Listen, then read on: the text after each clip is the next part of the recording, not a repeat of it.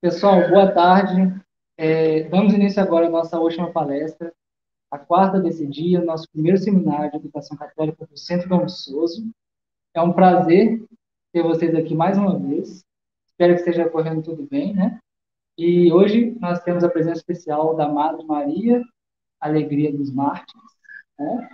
E ela vai falar para a gente sobre o método preventivo de Dom Bosco. Já ia falar Dom Souza.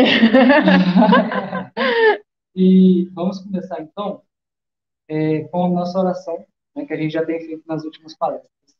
Em nome do Pai, do Filho e do Espírito Santo. Amém. Amém. Ave Maria, cheia de graça, o Senhor é convosco. Bendita sois vós entre as mulheres, bendito é o fruto do vosso ventre, Jesus. Santa Maria, Mãe de Deus, rogai por nós, pecadores, agora e na hora da nossa morte. Amém. São João Bosco, rogai por nós. Fique à vontade, mãe. Muito obrigada. Bom, primeiramente eu gostaria de agradecer já ao Centro Dom Viçoso pelo convite de estar aqui e poder falar um pouquinho sobre esse santo que tem um método tão grandioso e tão pouco conhecido né, aqui no nosso país. É, o que eu vou falar do método preventivo de Dom Bosco é praticamente uma pincelada daquilo que é a grandiosidade do método educacional de Dom Bosco. É, um pouquinho do que eu vou falar, é, logicamente, a gente vai começar falando da vida dele, porque é necessário entender que o método preventivo de Dom Bosco não é fruto de um estudo minucioso, pedagógico feito pelo santo, mas na verdade foi um chamado de Deus, né? Um chamado para uma vocação especial, que era o trabalho com a juventude. É, então, é, é, necessário entender que a vida de Dom Bosco, é, já desde a infância, foi voltada a esse chamado de Deus na vida dele.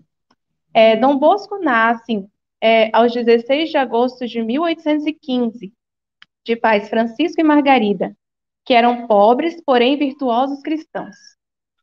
Ele perde seu pai aos dois anos de idade e é criado na piedade da sábia mãe e da guia materna, né? A mãe de Dom Bosco é venerável, né? A Mama Margarida, também bem conhecida.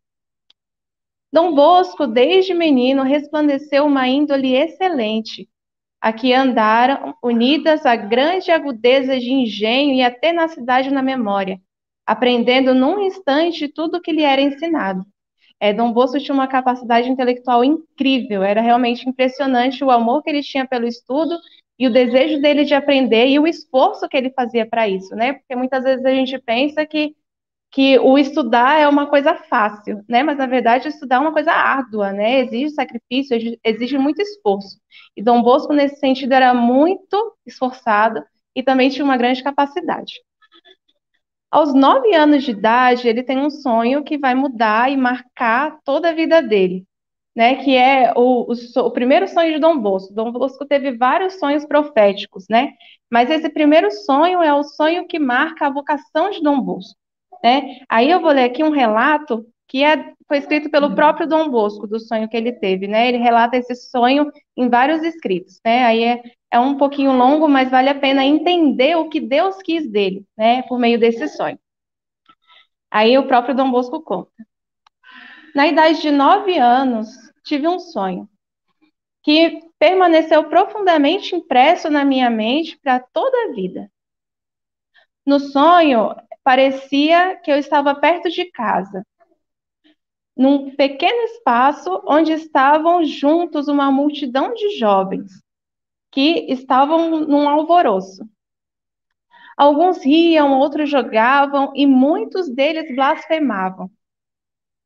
Ao ouvir aquelas blasfêmias, subitamente me joguei no meio deles e com socos e gritos queria fazê-los parar. Naquele momento, apareceu um homem de forma venerável, de viril idade e nobremente vestido. Um manto branco cobria toda a sua pessoa, mas a sua face era uma coisa tão luminosa que eu não podia olhá-lo. Ele me chamou pelo nome me ordenou que me colocasse adiante de todos esses jovens, acrescentando as seguintes palavras: Não com violência, mas com mansidão e com caridade deverá guardar todos esses jovens e ganhá-los como seus amigos. Me coloquei imediatamente a fazer é, o que ele me pedia, que era instruir sobre a feiura do pecado e sobre a preciosidade da virtude. Então, esse mandamento de Deus a Dom Bosco foi o que marcou toda a vida dele. Dom Bosco tinha um temperamento colérico, então ele naturalmente era inclinado à ira. Então, se ele tinha que resolver alguma coisa, a inclinação dele era resolver a qualquer modo, ainda que fosse com socos, né? Como a gente vê no sonho. Mas aí Deus já ensina desde a infância que o modo como ele vai ganhar as almas para Deus é pela mansidão. Aí ele continua o relato. Confuso e apavorado, é, disse que eu era um pobre e ignorante jovem, incapaz de falar de religião àqueles jovens. Naquele momento, os jovens pararam de rir e se juntaram todos ao redor dele, é, ouvindo o que ele falava. Quase sem saber, é, apresentei a questão a Deus. Quem é você que me manda uma coisa tão impossível? É, exatamente, responde Deus, porque tais, tais coisas parecem impossíveis deve fazê-las possíveis pela obediência e pela aquisição da ciência.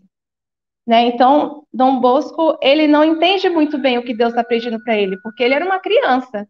Então, ele pensa, como que eu vou ensinar sobre Deus, sobre religião, para esses jovens, se eu mesmo não sei, não conheço? Então, Deus dá um mandamento, você vai estudar, você vai adquirir o conhecimento, e a partir desse conhecimento, você vai guiar esses jovens até mim. Então, Dom Bosco, ainda muito confuso com tudo aquilo, pergunta a Deus, né? Mas a minha mãe me fala que eu nunca posso conversar com alguém que eu não sei quem é. Então, qual é o seu nome? E Deus responde, né? Eu sou o filho daquela a quem sua mãe manda rezar todos os dias três vezes, né? Nossa Senhora. Então, depois Deus mostra a ele, né? Nossa Senhora aparece no sonho e Dom Bosco vê aqueles jovens transformados em animais horrorosos e ferozes, e que logo se transformam em mansos cordeiros. E Deus dá, né, o que é a sentença. É, eis o teu campo de ação, eis aonde deve trabalhar. Fazei, faz de ti humilde, forte e robusto. E isto, neste momento que vê que parecem animais ferozes, você fará de todos eles meus filhos. Né? Então, a, a confiança de Dom Bosco em Deus é a coisa central em todo o trabalho que ele fez com a juventude. Porque Deus fez esse mandato a ele e ele podia muito bem achar que ele não era digno e achar que era só um sonho e nada mais. Mas ele tem plena confiança na missão que o próprio Deus confia a ele né? E, e o método que Deus lhe ensina. Não é com a violência, mas com a mansidão que você vai ganhar todos esses jovens para mim. Este foi o critério que guiou o seu proceder ao longo de sua vida, né? Anos depois, né, Dom Bosco vai crescendo e ele já tinha o firme desejo do sacerdócio, né? Já tinha via que a sua vocação era ser sacerdote.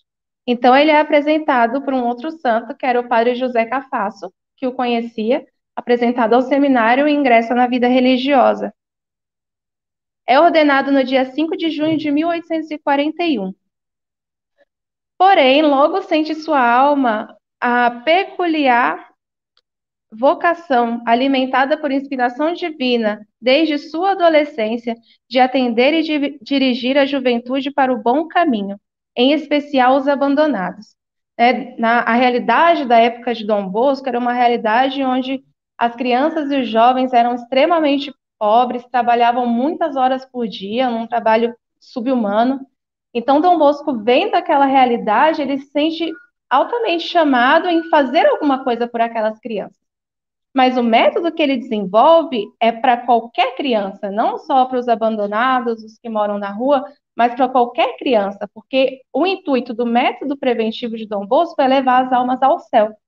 Então, é a, esse é o escopo, né? É a coisa principal do método, salvar almas. Então, esse método é para qualquer criança. Para isso, funda o oratório, de cujo nome já se pode deduzir o que está edificado sobre a base da doutrina e da piedade cristã, sem a qual é inútil qualquer tentativa de arrancar as paixões viciosas dos corações dos jovens e endereçá-los para ideais nobres. Então, o que, é que Dom Bosco fez? O oratório era como se fosse uma espécie de contraturno, onde as crianças se juntavam e ali elas aprendiam tanto o religioso quanto uma profissão, quanto ler, escrever. Então, era uma junção da educação humana e espiritual. Depois, Dom Bosco funda né, os Salesianos, famosos conhecidos, e depois é, as Filhas de Maria Auxiliadora, né, e ele morre no 31 de janeiro de 1888. Aí agora a gente vai entrar um pouquinho no que é o método. Primeiro a gente vai ver a arte de Dom Bosco de ensinar, né, como ele procedia e os conselhos que ele dava, e depois a gente vai come começar a ver o método em partes, né? Assim, tudo isso que eu vou apresentar para vocês é muito introdutório? É importante saber que o método vai muito mais além, é muito mais profundo do que isso que eu vou falar aqui. Então, assim, a gente vai entender um pouquinho do que é, para que a gente tenha o desejo de aprofundar cada vez mais nesse método e poder experimentá-lo, né? Porque quando a gente escuta falar do método de Dom Bosco, a gente vê uma coisa esplêndida, mas que parece que na realidade não vai dar certo. Mas só experimentando na realidade, na ação com os jovens e com as crianças, é que a gente percebe que realmente é algo de Deus, né? Que não é algo pensado por uma mente humana, é algo pensado realmente por Deus. Bom, então, primeiro pontinho, a arte educativa de Dom Bosco. Dom Bosco dedicou a maior parte de sua vida, de suas energias e de sua atividade aos jovens, à sua salvação, ao seu bem espiritual e cristão, e ao mesmo tempo à sua salvação temporal e terrena. Isso inclui de modo cada vez mais evidente a preocupação educativa, preocupação para a vida adulta, uma sólida formação moral, religiosa e profissional, a capacidade para afrontar a vida com maturidade e o sentido de responsabilidade. Então, Dom Bosco não dava só uma catequese para aqueles meninos, ele dava uma formação humana integral, né, no homem como um todo, não só na alma, mas também no corpo, né, que fossem bons cidadãos, que moralmente fossem bons, né? Então ele vai trabalhar o todo do jovem. Dom Bosco tinha também um conceito responsável e sério da missão de educador, como claramente destaca numa conferência aos membros de sua sociedade educativa. Aqui são palavras de Dom Bosco. Vejam quantos cuidados põe um jardineiro para que nasça uma pequena planta. Com o tempo, lhe dará bom rendimento, e por isso não se importa com o cansaço e começará a trabalhar, a suar e a preparar a terra. Retira a terra, cava, aduba e finalmente planta ou enterra semente. Nós, do mesmo modo, somos jardineiros da vinha do Senhor. Se queremos que nosso trabalho dê fruto, é necessário cercar nossas plantas de muitos cuidados. Infelizmente, apesar dos muitos cuidados e fadigas, algumas plantas morrerão. Mas se esses cuidados são verdadeiros, na maioria das vezes a plantinha florirá. Ou seja, Dom Bosco tem uma visão realista do que é o trabalho com os jovens. A gente não pode garantir que todos os jovens com que a gente vai trabalhar vão ser ótimos profissionais, vão ser grandes santos para a igreja. A gente não pode garantir isso, porque exige um, uma vontade de cada um, um desejo de cada um de fazer aquilo. É o que a gente ensina é algo mais externo, mas tem que ter a vontade de cada um empenhada em fazer aquilo que a gente está ensinando. Então, o que, que, que, a gente tem que fazer? Cercar de cuidados. É uma das coisas assim essenciais do método. Cercar o jovem de cuidados diversos, né? independente de como é o jovem se é um jovem muito piedoso ou se é um jovem muito difícil, que tem uma vida completamente desregrada, e principalmente esses, que mais necessitam de ajuda. A gente no Instituto, na Argentina, tem um trabalho com, com vários jovens que são de um bairro carente e que são jovens muito difíceis, são, alguns chegam a ser delinquentes. É, e o apostolado é o seguinte: chamar os jovens para comer pizza no seminário. E a partir desse fato de comer pizza com seminaristas, vão tirando boas conversas, falando de outras coisas, né? É aquele famoso entrar com a deles e sair com a nossa, né? Entrar em algo que eles gostam e fazer com que eles cheguem até o que a gente quer, que é algo mais espiritual, cercá-los de algo bom, né? Propriamente. Então, uma vez um seminarista indagou o padre, falou assim, padre, mas como que é? Eles vêm aqui, eles roubam nossas coisas, eles quebram, eles batem na gente. É, qual é o intuito desse apostolado, assim, propriamente? Eu não consigo entender. E o padre responde para ele, né, que o intuito desse apostolado é fazer com que esse jovem, que provavelmente não vai à igreja, não pense em Deus, talvez nem reze no final da vida dele, quando ele esteja aí em tráfico ou em algum lugar assim ruim ainda, e ele tome um tiro, a primeira coisa que ele vai lembrar é daquele padre que era amigo dele, que ajudava ele lá quando ele ia comer pizza no seminário. Então, ele vai pensar em quem? No padre. Ele vai pedir a ajuda do padre naquele momento. E nem que seja no último momento. Né? Isso vai ficar marcado na alma do jovem. Então, isso é o central do trabalho que Dom Bosco nos apresenta. Né? É o amor. É saber que a gente está trabalhando com esse jovem para salvar a alma desse jovem. Né? Isso é o, o principal de todas as coisas, salvar a alma desse jovem. Então, independente se ele vai um dia comer pizza e depois vai sair, vai fazer outras coisas, a gente vai continuar rezando por ele e a gente tem certeza de que algo vai ficar na alma desse jovem. Né? E isso é algo essencial do método. Saber que nem todas as plantas vão dar frutos visíveis, mas que a gente não sabe, mas talvez no final de sua vida ele se converta por algo que ele lembrou que esse seminarista falou para ele. Então, é, é, é, é, ter uma visão sobrenatural da educação também, né? Saber que não é só o nosso trabalho, mas é que Deus está conosco e está trabalhando conosco. Depois, Dom Bosco faz algumas recomendações práticas, né? E durante toda a palestra, vocês vão ver várias recomendações de Dom Bosco. Aqui no começo, ele dá um, uma, uma sugestão muito interessante, que ele fala que cada professor ou educador faça um livro de experiências. Nesse livro, o educador vai escrever as experiências que ele teve nos, nas atividades que ele fez com jovens. Então, por exemplo, nós vamos fazer essa atividade. O que, que deu certo e o que, que deu errado? Próxima vez que ele tiver que fazer alguma coisa parecida, ah, deixa eu olhar o que, que deu certo e o que, que deu errado. Isso vai fazendo o professor adquirir critérios. Né? Se eu fizer dessa forma, talvez não vá dar certo, então eu posso fazer de uma outra forma. Nesse sentido, o professor tem que ser alguém muito criativo, né? Tem que estar o tempo inteiro esgotando todas as possibilidades para que aquele jovem possa adquirir tal conhecimento, para que esse jovem possa salvar a sua alma. Então, o professor ele tem que dedicar todas as suas forças no, na aventura educativa, né?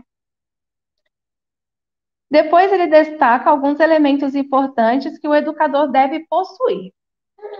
Primeira coisa que ele vai destacar é a magnanimidade e as ações concretas. Essas duas coisas devem andar juntas, porque a gente não pode ser um magnânimo sonhador que fique com, com as ideias do mundo das ideias e nunca consiga trazer aquilo para a realidade. Né? A gente tem que sonhar grande, pensar grande, que Deus vai nos ajudar, mas a gente tem que ter os pés no chão. Né? A gente tem que ter uma atitude realista, mista. A gente tem que fazer esse esforço. É, isso é uma das coisas muito interessantes em Dom Bosco, porque ele tinha uma visão muito além do que aqueles que, do, que eram dos tempos contemporâneos dele podiam ver. Então, ele tinha uma casa muito pequena e ele tinha 300 jovens, ele não tinha um real e ele queria alimentar todos esses jovens e abrigar todos esses jovens. E ele conseguia. Mas como que ele fazia isso? Aí ele vai dar a dica, né? Ele fala que o segredo para que as grandes obras dessem certo era a oração, o agradecimento, a espera e o velar sempre, né? Estar sempre atento a tudo que acontece ao nosso redor. Então, não é que Dom Bosco, ele sabia que ele tinha grande desejo e ele ficava esperando cair do céu. Dom Bosco trabalhava incansavelmente, né? Mais para frente a gente vai ver o espírito de sacrifício que ele tinha mas ele trabalhava incansavelmente pelo bem das almas, para conseguir benfeitores, para que ajudassem a conseguir sustentar esses jovens. E quando vinha um jovem a mais do que, dos que ele já tinha e que não comportava mais, ele não podia dizer não. Como é que eu vou deixar esse jovem sem abrigo? Então ele acolhia, mas sempre confiado na providência de Deus. E não vou dizer que para Dom Bosco tudo foi muito fácil, porque foi muito difícil para ele. Né? Sempre foi, toda a vida de Dom Bosco, vocês pegarem para ler, foi muito difícil, muito atribulada. Mas aí é muito interessante uma frase que ele fala, né? As provas nos ensinam que, ainda que somos provados continuamente, nunca nos faltou o auxílio divino, né? Deus nos prova, mas se a gente confia nele, ele nunca nos desampara. Então, isso é uma coisa característica de Dom Bosco, né? Ele tinha grandes ideais, ele pensava em coisas grandes, mas ele tinha os pés no chão, né? O que, que eu posso fazer? Que medidas eu posso tomar? Como eu posso fazer isso em concreto, né? Essas duas coisas são imprescindíveis, né? Ainda mais para quem quer fundar uma escola, quem quer dar aula.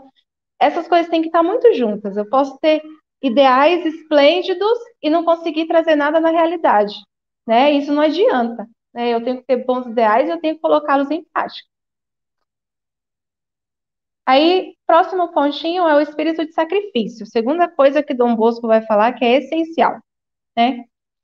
A ação de Dom Bosco é consagração consciente voluntária à sua missão de salvação dos jovens. Então, Dom Bosco tinha isso muito claro, que a missão dele, a vocação dele era se dedicar totalmente à salvação daqueles jovens. Né? Era, era uma dedicação integral. Dom Bosco dormia pouquíssimas horas por dia, o tempo que ele não estava pedindo doações, ele estava fazendo os cálculos de finanças, quanto ele estava devendo, nunca sobrava nada quanto que ele tinha que conseguir para dar o pão para os jovens no outro dia de manhã, e muito tempo também escrevendo para orientar os jovens na virtude, no amor à Eucaristia, no amor à Santíssima Virgem, no amor à confissão, aos sacramentos. Então, ele dedicava muitíssimo tempo. E a gente tem que pensar sempre que a educação não é só o intelecto, não é só o conhecimento, mas é um esforço de virtude, de sacrifício, de dar realmente tudo por aquele fim, que é ganhar almas para Deus. Né? Então, isso ele tinha muito claro. Sua dedicação tem um ritmo totalmente diverso de uma vida física. Ou seja, ele cresce, a vida dele, né, de, de dedicação de Dom Bosco, cresce precisamente quanto mais se debilita, declina e se esgota o seu corpo. Então, quanto mais esforço ele tinha na oração, em rezar mais, em, em se em estudar mais, em se dedicar mais aos seus jovens, em estar mais tempo com os seus jovens, mais era frutuoso o seu trabalho. Então, é, é uma característica assim, que a gente nunca pode deixar de lado. Nunca posso pensar, ah, eu já estudei demais, ah, eu já rezei demais, ah, eu acho que estou muito cansado. A, a, Deus nos dá as, as graças necessárias para a gente fazer aquilo que ele pediu para a gente. Foi isso que Deus pediu para Dom Bosco. Então, se a gente é generoso, na nossa entrega, Deus vai nos dar todas as graças necessárias para alcançar aquilo que ele traçou como meta. Dom Bosco se mostra cansado. Muitas vezes, em muitos escritos de Dom Bosco, ele fala: Eu estou totalmente esgotado, eu estou muito cansado. Mas esse cansaço jamais o tornou abatido, triste. Por quê? Porque a alegria dele era estar fazendo a vontade de Deus. É, por mais que ele estivesse esgotadíssimo, ver os jovens seguindo o caminho da virtude, os jovens crescendo naquilo que ele ia ensinando, era o que alentava a alma dele, né? Juntamente com a oração, a Eucaristia. Ele não reservou nada para si. Então é muito importante a gente saber que o amor é dedicação. E a gente vai ver que o amor é a coisa central desse método. Né? O amor que Dom Bosco dedicou aos jovens foi o que fez o seu trabalho tão frutuoso. Próxima coisa que tem que ter, então a gente já viu a magnanimidade, a ação concreta, o espírito de sacrifício, e agora a gente vai ver o grande coração. O educador tem que ter um coração muito grande, disposto a se compadecer, a sofrer junto com seu aluno, né? A estar disposto a, a passar por tudo junto com ele, né? A padecer com ele. Seu coração, né? O coração de, de Dom Bosco, que é o nosso modelo aqui, ainda em meio a tantas dificuldades, nunca deixou de amar. A pedagogia de Dom Bosco se identifica com toda a sua ação. Toda a sua ação se identifica com a sua personalidade. Dom Bosco era, tinha um temperamento colérico, era muito ativo, era muito inclinado à ação, era, era muito afável com as pessoas, é, muito inclinado a estar com pessoas, né, a tratar com pessoas, e era muito alegre. Né? Então, essa ação de Dom Bosco está completamente junto com a sua personalidade. E Dom Bosco inteiro se resume em seu coração. É um coração e uma afetividade que deve ser entendida no sentido mais amplo e profundo possível. Inteligência, fé e ação. Três coisas juntas. Mas também um intenso afeto, fortemente interiorizado e sempre controlado. Entretanto, segundo os cânones de sua pedagogia, sensível, papável e comunicado. Ou seja, o nosso trabalho com as crianças e com os jovens tem que demonstrar um afeto, mas não um afeto exagerado. A criança não pode ter um apego ao seu educador, mas ele tem que entender que existe um amor que deseja a salvação da alma dele. Isso é o que ele tem que entender. E Dom Bosco, isso ele deixa muito claro. Né? O educador tem que ser o modelo daquela criança. Então, o primeiro virtuoso tem que ser o educador. Né? O educador tem que ser propriamente um modelo em tudo. Eu não posso falar uma coisa para a criança que eu não faço. A criança, mais do que, como São Francisco falava, né? Palavras movem, mas os exemplos arrastam. Se eu posso ensinar coisas maravilhosas para a criança, mas se ele não vê isso em mim, falo que ele tem que amar a Deus, mas se ele não vê o amor de Deus em mim, de nada adianta. Então é isso que Dom Bosco fala. Ele precisa ver que eu o amo, mas eu o amo em Deus. Não tem que ficar uma coisa assim interpessoal, mas que esse amor que eu tenho por ele é porque eu quero que ele salve a sua alma, que ele chegue a ver a Deus. Aí Dom Bosco fala assim, né, num trecho de suas cartas: Dai-me muitas notícias de meus queridos filhos. Diga a eles que em todas as igrejas que visito, rezo sempre por eles, e eles também sempre rezem por Dom Bosco. É, como ele tinha esse carinho filial, mas era um carinho mais do que filial, sobrenatural, né? Um carinho pela oração. Aí acontece um fato que Dom Bosco, por esse cansaço todo, essa dedicação que ele tinha, ele sempre estava muito enfermo, né? Ele tinha muitos problemas de saúde. E uma das vezes que ele fica doente, ele fica muito mal, fica muito enfermo, e muitos pensam que ele vai morrer. Então, ele, ele recebe cartas das crianças, que ele se afasta do oratório para tratar a saúde, e ele recebe algumas cartas das crianças falando que estão rezando por ele, que estão em oração, e algumas das crianças escrevem que ofereceram a Deus a sua própria vida para salvar a vida dele. Então, ele, numa carta, escreve assim, né, que saudai cordialmente a todos os nossos queridos jovens e diga a eles que eu mesmo os amo muito no Senhor e os abençoo. E que aqueles que ofereceram a própria vida a Deus pela minha recuperação, Dom Bosco nunca esquecerá de nenhum de seus nomes impressionante, né? Como ele conseguiu conquistar o amor dessas crianças de tal modo que eles tinham a disposição de entregar a própria vida para salvar a vida dele.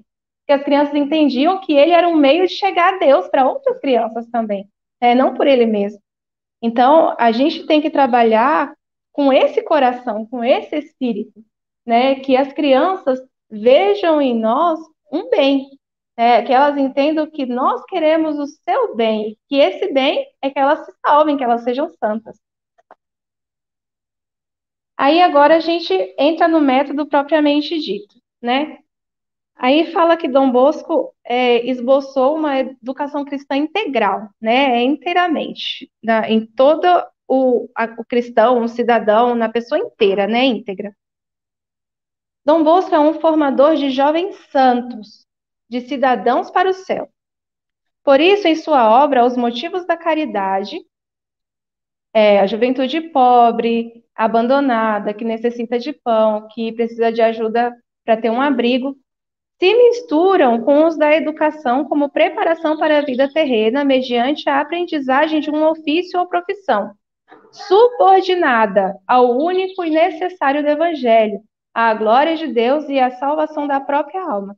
Então, Dom Bosco consegue juntar, mesclar as duas coisas, né? A salvação da própria alma do aluno e a formação humana dele. A alma e o corpo, o indivíduo e a sociedade, a cultura e a vida física, tudo está contemplado desde a sólida e católica concepção educativa. O que Dom Bosco sugere é, portanto, uma forma de vida aos jovens. Diz assim: Se queres ser bom, pratique três coisas: a alegria, o estudo e a piedade. Né? São as coisas principais que Dom Bosco fala. Alegria, o estudo e a piedade. Né? Só o estudo não adianta, porque se não há piedade, é algo superficial. O estudo sozinho pode ser a pessoa que possui toda a ciência do mundo. Se ela não tem o amor a Deus, que é o fim do adquirir o conhecimento, de nada vale. Depois, Dom Bosco enumera mais duas coisas. Um programa de vida para os jovens, a santidade e a sabedoria. As duas coisas juntas. Mas qual é o fundamento que Dom Bosco coloca para esse método? Né? O fundamento que ele dá são os valores eternos. Né? E aí a gente tem muito claro que só a ciência de nada vale. Né? Os fins da educação se subordinam a um ideal moral religioso, cristão, sobrenatural, o mais alto, a salvação da alma e o serviço amoroso de Deus. Em todo o método preventivo de Dom Bosco, ele vai repetir muitas vezes isso. A finalidade do método é que os jovens se salvem, eles alcancem a Deus. Assim, Dom Bosco definia o tema central do seu programa. Ele mesmo dizia: ter sempre presente que o fim deste método é instruir a juventude e, em geral, o nosso próximo, nas artes, nas ciências e na religião. Em uma palavra, a salvação das almas e a sua santidade.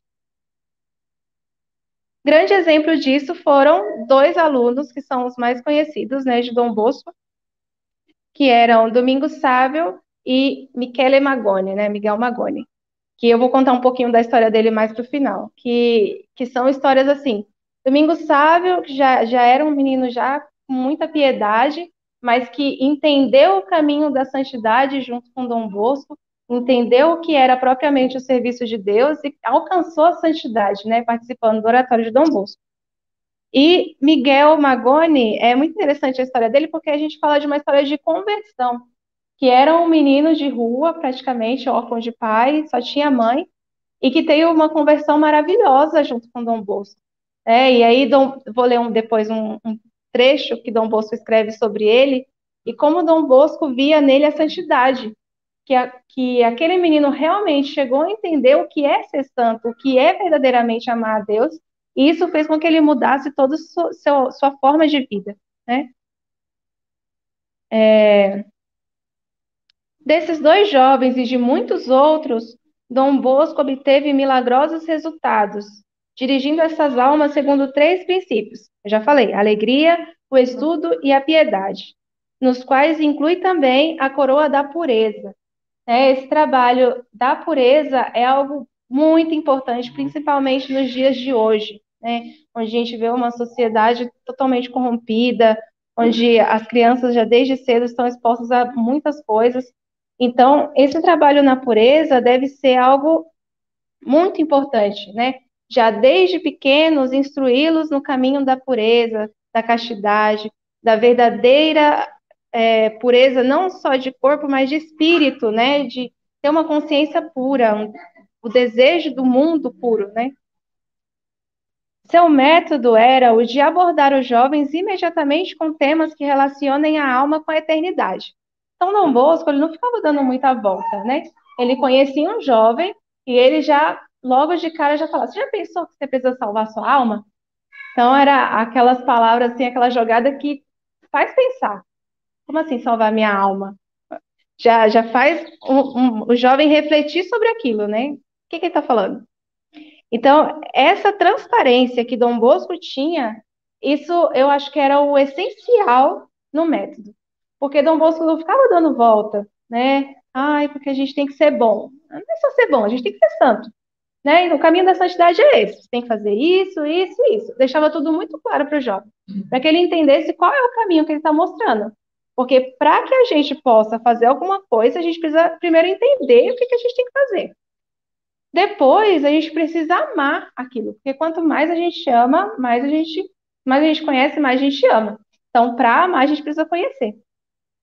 Então, os jovens assim abordados se mostravam contentes, abriam o coração e começavam a agir bem. Se faziam amigos do superior, do diretor, do assistente, do professor, e confiavam plenamente nos mesmos. porque viam que a intenção de Dom Bosco era clara, era isso que ele, é isso que ele quer de mim, eu entendo o que ele quer de mim. Então, por isso eu tenho plena confiança nele. O fato de dizer de início, claramente, sem rodeios, é, o que deseja deles, que é o bem de suas almas e a salvação das mesmas, dá a vitória aos corações. Ou seja, faz com que o jovem confie cegamente nele. Então, isso é algo muito bonito do método de Dom Bosco. Que os jovens demonstram uma confiança tão grande nos seus educadores que você pode ajudá-lo num, num, sentido geral. Ele vai te contar os problemas que ele tem em casa para que você possa ajudar, e isso ajuda muito a entender o todo da criança.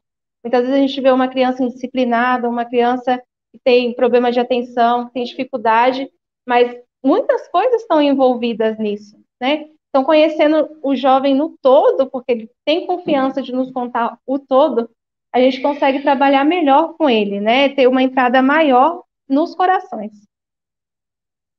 Quando Dom Bosco conversava com um jovem recém-admitido, a primeira palavra que dizia versava sempre sobre o bem de sua alma e sua eterna salvação.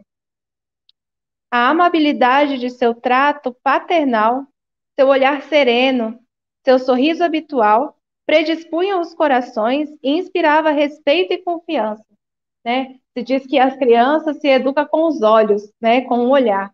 É, eu não preciso gritar com uma criança para que ela entenda o que eu quero. Da mesma forma, eu não preciso falar palavras de amor para que essa criança se sinta amada. Né? No modo de olhar, ela já sente isso.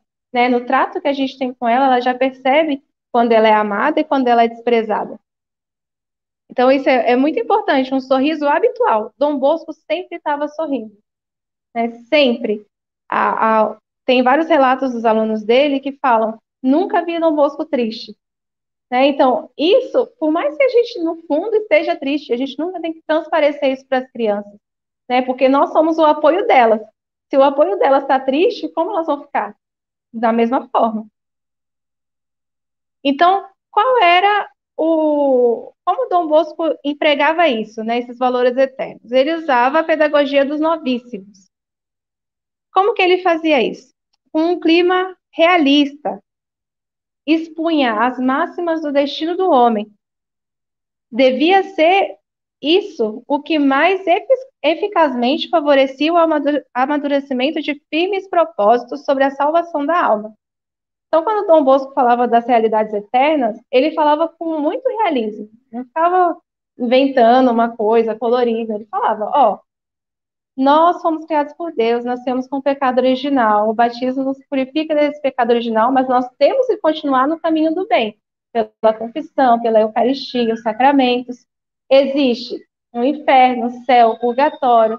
Os bons vão para o céu, os maus que não querem aceitar o perdão de Deus vão para o inferno deixava tudo isso muito claro. Então a criança entendia o que era certo, com claridade, com realidade, e o que era o errado. E ela tinha pleno tato para discernir o que ela queria fazer. E o ambiente que Dom Bosco propõe é um ambiente que te impulsiona a virtude, porque é um ambiente onde o, todo momento o educador está junto com o aluno nem sempre o mesmo, mas sempre tem alguém junto com o aluno. Então, é como que o tempo inteiro há olhos nos alunos, né? Então, é como que não permite que o pecado entre, porque sempre tem alguém, exemplo de virtude com eles. Então, isso fica muito claro que é algo que faz amadurecer com firmeza os jovens. Ele vai amadurecendo na própria fé, no próprio caminho da santidade, ele vai entendendo qual é o caminho que ele tem que trilhar. Daí nasce o temor de Deus. Aqui, quando a gente fala temor, a gente não fala de medo, mas fala de respeito. É, sempre que Dom Bosco fala de temor, ele fala de respeito, não de medo. Então, esse temor de Deus dissipa a névoa do pecado, fazendo o jovem mais reflexivo e afastando do que é passageiro e superficial, porque este se aferra ao duradouro e substancial, então, isso vai influenciar até no estudo dessa criança. Ele não vai estudar superficialmente, ele vai querer entender ao fundo a substância daquilo que está estudando. Dom Bosco coloca como base um conjunto de meditações sobre Deus. Aí ele coloca as seguintes meditações: o fim do homem, o pecado, a morte, o juízo, o inferno, a eternidade do inferno e do paraíso, que é eterno, que é para sempre. Depois que eu, se um condenado vai para o inferno, é para sempre, é eterno, o inferno é eterno, é um sofrimento eterno. Então, ele fazia entender isso, da mesma forma que o céu é eterno, é gozar de Deus eternamente, a alegria do céu. Então, o jovem entendendo isso, ele se afastava subitamente do que era o pecado. Ainda um jovem, depois a gente vai ver quando na história do Miguel, que não entendia o que era o certo e o que era errado, estando num ambiente onde todos fazem atos de virtude, automaticamente a sua consciência percebe que as coisas má que fez eram coisas erradas, que aquilo era ruim, sem que ninguém o fale, porque o próprio ambiente impulsiona para a virtude. Aí ele dizia assim a seus jovens: Entregai-vos agora na juventude a virtude, porque o esperar, entregar-se a Deus na velhice, é colocar-se em gravíssimo perigo de perder-se eternamente. Aí conta da morte de São Domingos Sávio, que Domingos Sávio tinha uma alegria tão grande na sua agonia que era até impressionante ver como, como era a reação dele ao saber que ele estava morrendo. Por quê? Porque ele entendia plenamente que a sua morte significava um encontro eterno com Deus. Então, é, é isso que as crianças têm que entender, entender de tal modo as realidades eternas, que isso possa gerar neles grande alegria por estar fazendo bem, buscando o caminho da virtude. Bom, aí a gente chega no que é o central do método, que é o amor. Dom Bosco vai falar que o amor é o supremo princípio desse método. Se não há amor, não é um método preventivo. E quando Dom Bosco fala de método preventivo, ele não fala só de prevenir o pecado, mas de o tempo inteiro instruir na virtude. Na virtude. É algo positivo, não algo só negativo, né? Prevenir um mal, mas incentivar no bem, encaminhar no bem. Dom Bosco dizia que a relação entre o fim educativo, que é sobrenatural e cristão, e o método, que está definida como modo claro, é a confiança, o amor e a colaboração afetuosa entre o educando e o educador. Existe um único motivo da ação educativa: o amadurecimento do jovem e a salvação de sua alma. Para isso, Dom Bosco destaca uma necessidade, que entre você, educando, e entre eu, educador, reine verdadeira amizade e confiança. Né? Se existe isso, o método vai funcionar. Então, qual é a primeira coisa de, que a gente tem que fazer com o método preventivo? Ganhar os jovens. Né? Que foi o que eu falei um pouquinho lá no começo. Conhecer cada um deles, estar com eles, falar do que eles gostam, né? Entrar com a deles para poder sair com a nossa. É, isso é algo é, muito interessante que Dom Bosco fazia e que realmente dá muito fruto. Você conhece uma criança, externamente, às vezes você vê uma coisa assim, nossa, como é mal educado, como é desrespeituoso. Mas quando você vai conhecendo a criança, você vê que por trás de tudo aquilo existe um bom coração. E é aí que a gente entra, né? A partir do momento que essa criança dá abertura para que o educador possa entrar nesse coração, aí o método vai começar a dar frutos. Então, isso é extremamente importante. Nesse sentido, a caridade que se transforma por parte do educador em razão e em amor, e por parte do educando em confiança, se transforma uma amizade e colaboração espontânea, que é a fonte do sistema educativo de Dom Bosco. Né? Então, é uma colaboração espontânea do jovem. Eu não tenho que, por meio do medo, por meio de correções, chamar a atenção dele para que ele siga no caminho, mas vai gerar algo nele natural, que ele naturalmente vai querer seguir o caminho correto. O elemento característico e distintivo deste método é a caridade, que se traduz na palavra italiana que Dom Bosco, Dom Bosco usava, que é amorevolezza, que é um amor sobrenatural, expressão do afeto que consiste no dedicar delicados cuidados a alguém, como a gente disse no começo, os cuidados que se deve fazer a uma planta. É o mesmo cuidado que a gente deve ter com cada um dos jovens, é um cuidado individual que a gente tem que ter com cada um deles. Então, com cada jovem, eu tenho que conhecer cada jovem com quem eu trabalho, né? Não é uma manada de bois que eu lido com todos juntos. Eu faço um sinal e todos vêm e entram onde eu quero. Cada jovem individual em particular eu preciso conhecer para poder trabalhar com cada um. É como um carinho paternal que faz com que o educador compartilhe da vida dos seus alunos. Este amor transforma a relação educativa em relação filial e fraterna e o ambiente de educação em uma família. Aí é um outro pontinho que a gente vai ver. Não é um ambiente onde as crianças se juntam para estudar, mas é um ambiente onde elas se sentem numa família, onde todos ali são irmãos, baixo o comando de um pai, que é o diretor. Então, isso é o diferencial. As crianças não vão ali sabendo que é um lugar onde elas têm que obedecer regras e que elas têm que fazer isso, que senão vai acontecer aquilo, mas elas sabem que elas vão porque existe uma família que a espera todas, em todos os encontros, existe uma família que cuida dela, que se importa em saber como ela está. Então, é um, é um cuidado muito pessoal com cada criança. Neste sentido, o amor é a alma do sistema preventivo. Problemas que a pedagogia afronta, como indisciplina, correção, castigos, Dom Bosco soluciona sempre à luz da pedagogia do coração e do amor. Dom Bosco tem um, um, dos capítulos do método preventivo que ele escreve sobre o castigo. E ele fala assim que o castigo, na verdade, por ele, nunca deveria ser aplicado.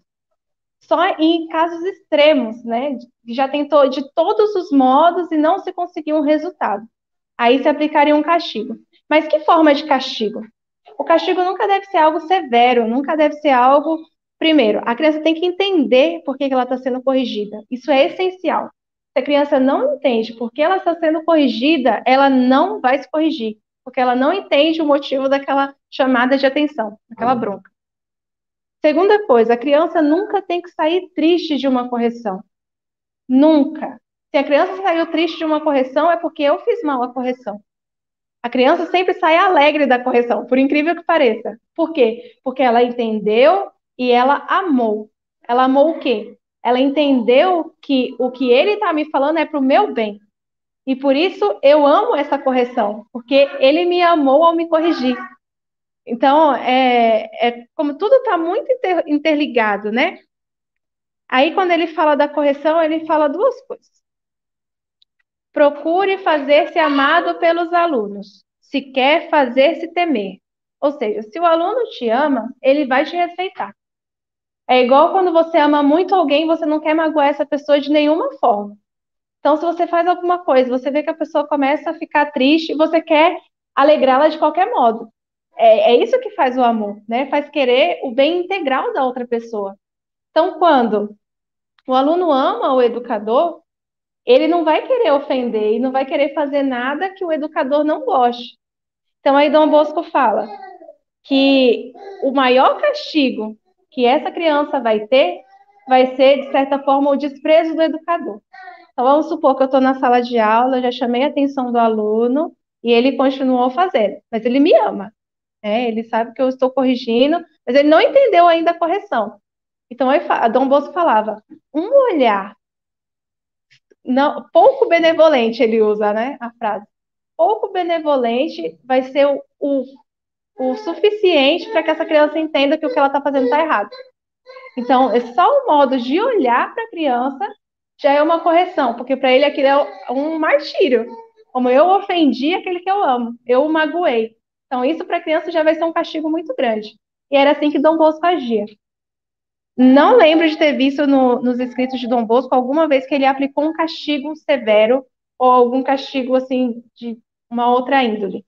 A maioria dos castigos eram esses. Ainda quando ele tinha que expulsar alguma criança que não tinha modo de se corrigir e que acabava corrompendo o grupo, ele expulsava a criança pelo bem dos outros, mas ele continuava acompanhando essa criança fora do oratório. Né? Então, porque ele entendia que a salvação daquela alma foi confiada a ele.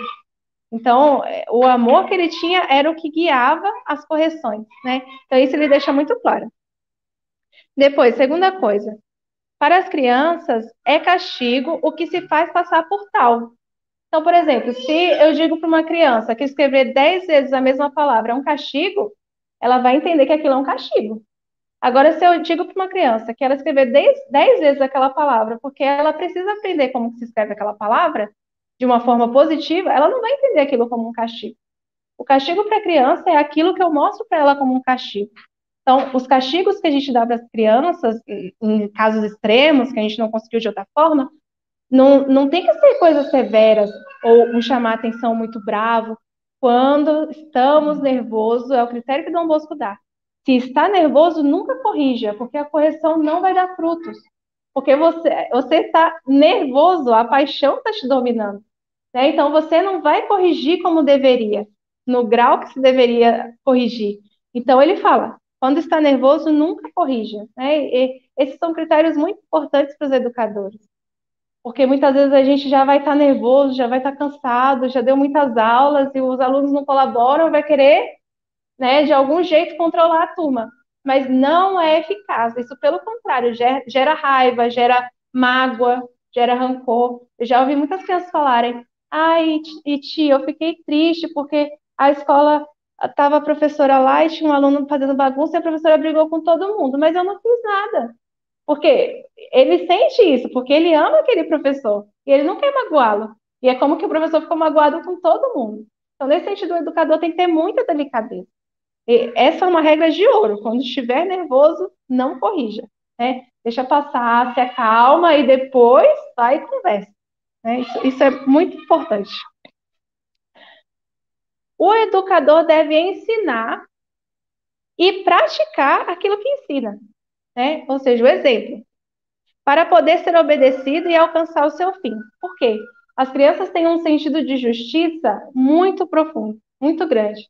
Então, se você der um pedaço assim de bolo para um e der um pedaço assim para o outro, ele vai perceber e ele vai falar: o pedaço dele é maior que o meu. Então, a gente tem que ter muita delicadeza quando a gente trata de justiça com as crianças. E quando a gente fala de ensinar, de regras, por exemplo, se eu dou uma regra, aqui quem chegar atrasado não vai entrar. Quem chegou atrasado não vai entrar. Se eu deixo um entrar, eu vou ter que deixar todo mundo entrar. Então a criança tem esse sentido de justiça muito forte nela. Então, os primeiros a serem os, as justiças, digamos, temos que ser nós. Né? A gente tem que ser o exemplo para elas. Então, aquilo que a gente dita como regra, a gente tem que obedecer fielmente porque senão elas não vão nos obedecer. O sistema preventivo consiste, portanto, em dispor de tal modo o ânimo dos alunos que, sem violência, se submetam ao nosso querer. Aí Dom Bosco também fala das premiações, que hoje em dia se vê de uma forma muito ruim isso, né? Eu já ouvi de vários pedagogos que isso é excluir os outros alunos, porque você está premiando um e os outros não estão recebendo o prêmio. Então, se se dá um prêmio, tem que ser para todos. Mas isso depende da abordagem que se faz. É, tudo numa sala de aula, quem dirige é o educador. Tudo depende do modo como se faz.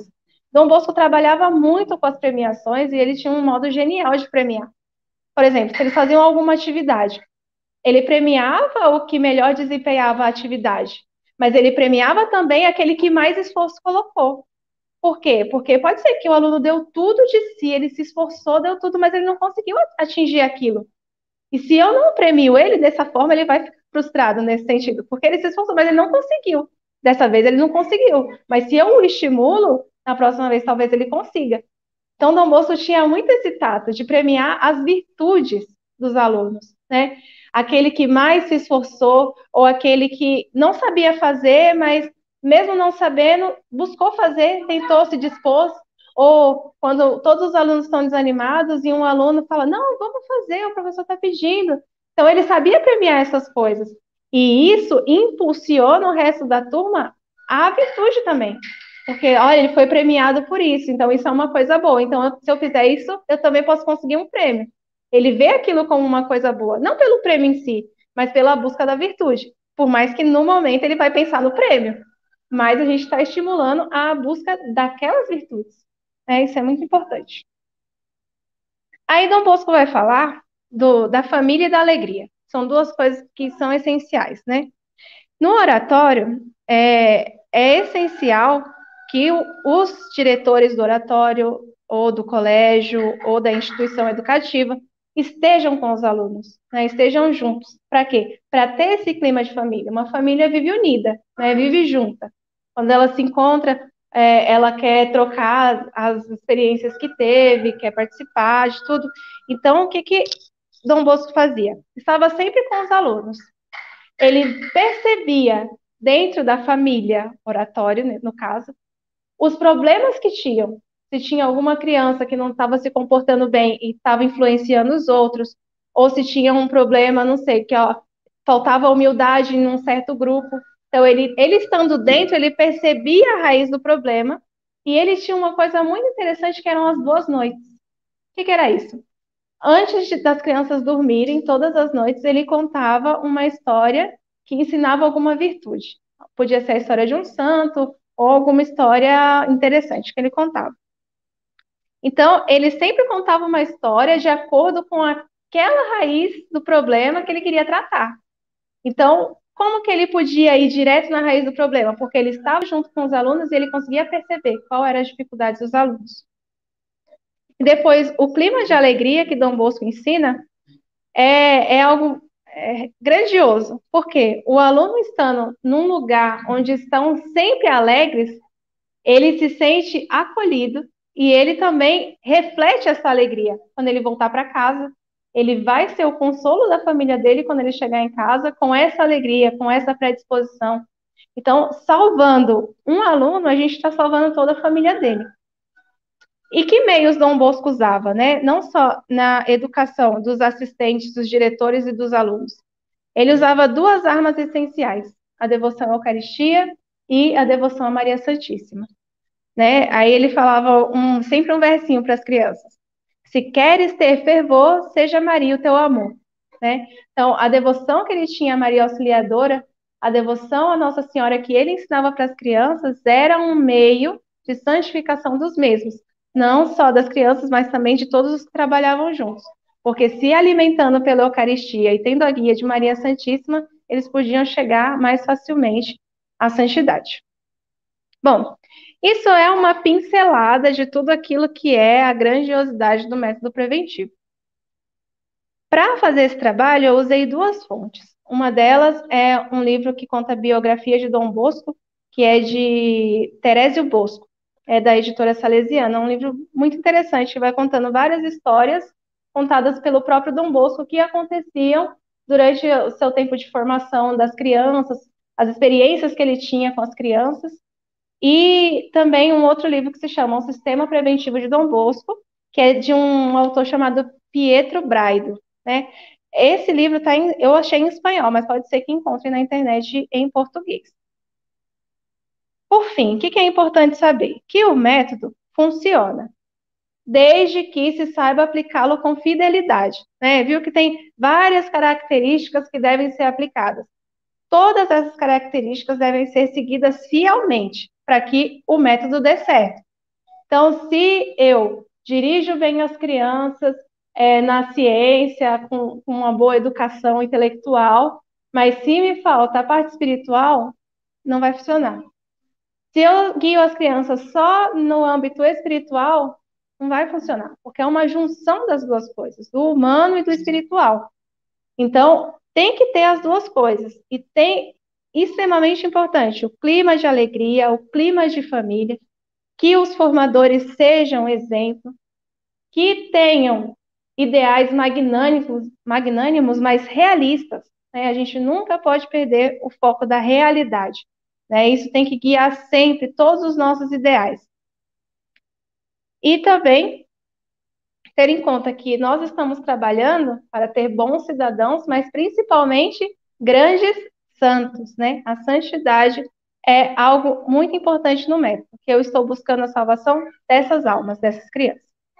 É, aí, para terminar, rapidinho, só um pouquinho da história do, do Miguel, né, que eu contei no começo, Miguel Magoni. Dom Bosco, voltando de uma de suas viagens, ele, passando pela estação, com pressa, ele vê um grupo de crianças, e dentre essas crianças tinha um que falava mais alto. Então ele escuta a voz e tenta identificar quem é o líder do grupo, e ele identifica que é esse Miguel. Então ele vai conversar com esse menino. Quando ele está se aproximando, dos garotos, todos fogem, e só esse, que era o líder, fica. Põe a mão na cintura e fala: O que o senhor quer da gente? Muito impetuoso, né? Então, Dom Bosco fala: Não, eu queria saber o que vocês estão fazendo, né? O que, que, que aconteceu, que vocês estão aqui. E aí ele fala que o menino fala que não quer nada com o Dom Bosco. Por que, que o senhor está me perguntando isso? Aí Dom Bosco pergunta para ele: é, O que você quer fazer da sua vida? E ele fala: Aprendi o grande ofício de não fazer nada, e a isso me dedico. Então, assim, muito mal educado, né? E respondendo Dom Bosco. E aí dá o horário do trem de Dom Bosco, Dom Bosco precisa sair. Aí ele tinha que escolher entre perder o trem ou perder aquela criança. O que, que ele fazia? Então ele rapidinho tirou uma medalha de Nossa Senhora do bolso, deu para o menino e falou assim: fala para o seu pároco que eu quero informações suas. E entrou no trem e foi embora. Depois de uma semana chega a carta do pároco. Olha como o pároco descreve o menino. Miguel é volúvel, avoado, já foi expulso da escola várias vezes. Entretanto, conclui bastante bem a terceira elementar. Quanto à moralidade, julgo-o de bom coração, de costume simples, mas difícil de se levar. Nas aulas de catecismo, é um perturbador universal. Quando ele não está, impera a paz. E quando se retira, presta um benefício a todos. Olha a carta que o pároco manda. A idade, a pobreza, a índole, o engenho fazem-no digno de todo o caridoso cuidado. Então, Dom Bosco responde a carta falando: Bom, se o senhor quiser que conversar com a mãe dele, a mãe dele deixar, traz ele aqui para o oratório que a gente cuida dele. E aí, Dom Bosco é muito engraçado como fala dele, porque o menino devia ser realmente tremendo. Fala que ele passava correndo como uma bala de canhão no meio do refeitório, assim, era um menino realmente muito imperativo. Então, Dom Bosco vai vendo nele um grande líder. Ele sempre liderava no futebol, sempre era ele que mandava. E percebe nele tristeza. Depois de algumas semanas que ele está no oratório, ele começa a ficar muito triste. Então, ele já não quer mais jogar futebol, ele já fica assim nos cantos. E Dom Bosco vai percebendo isso nele, né? É, e Dom Bosco pergunta para ele: Miguel, o que aconteceu com você? Ele fala: Não, eu não quero contar, porque eu estou muito triste, mas eu não sei o que fazer. E o padre fala: Não, mas você me conta que eu te ajudo. Aí ele fala: É que eu tenho problemas de consciência. Por quê? Porque ele estava num ambiente onde todos buscavam tão fortemente a virtude que ele percebia que muitas das coisas que ele fazia não eram corretas. Então, por isso que ele falava, eu tenho um problema de consciência, com a minha consciência, porque ele percebia que ali se vivia a virtude e que não era o que ele vivia. Então, Dom Bosco aconselha ele a procurar a confissão. E aí, depois da confissão, ele já volta ao normal, muito feliz, muito alegre, mas ele sai com vários propósitos. Porque ele fala para Dom Bosco: Eu quero ser bom, mas eu preciso de, de, de pessoas que me ajudem. Então, eu fiz sete soldados que vão me ajudar a guardar a minha virtude. E é muito interessante como ele fala, né? Aí ele fala: sete soldados para defender a minha amizade com Deus. São esses. Encontrar-me muitas vezes com Jesus na comunhão e na confissão. Segundo, amar ternamente a Virgem Maria. Terceiro, rezar muito. Quarto, invocar frequentemente Jesus e Maria. Quinto, não usar de excessiva delicadeza com o meu corpo. Sexta, estar sempre a fazer alguma coisa. E sétima, ficar longe dos maus companheiros. Então, olha o que uma boa confissão é capaz de fazer na alma de um aluno, né? E o ambiente em que ele estava, que onde se vivia a virtude, fez com que ele se convertesse sem que ninguém fizesse nada propriamente, né? Só um ambiente onde se vivia a virtude e ele por si só quis buscar. E isso encontram escritos no caderno pessoal dele quando ele morre é que depois dessa confissão ele coloca esses bons propósitos. Então, que São João Bosco, Maria Auxiliadora nos ajudem nessa caminhada rumo a uma boa educação católica, que ela nos ajude a encontrar os rumos certos, os rumos corretos, buscar os verdadeiros auxílios, né, primeiramente na oração, na vivência dos sacramentos, na devoção a Maria Santíssima, e poder colocar os meios reais para que isso possa chegar à realidade, né, para que isso possa se concretizar realmente num colégio. Então, muito obrigada ao Centro Dom Viçoso pelo convite, é, me ponho à disposição, o que precisarem, e é sempre uma honra estar com vocês. Obrigada.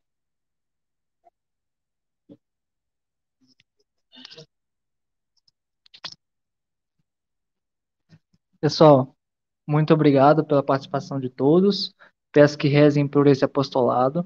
Nós vamos depois mandar um e-mail, né, para vocês avaliarem um pouco o que que, como que foi esse seminário, o que que vocês gostariam de acrescentar, para que a gente possa fazer, se Deus quiser, no ano que vem, novas e melhores formações, tá bom? Então, fiquem com Deus, que a Virgem nos proteja e um grande abraço, um bom, bom final de semana para vocês.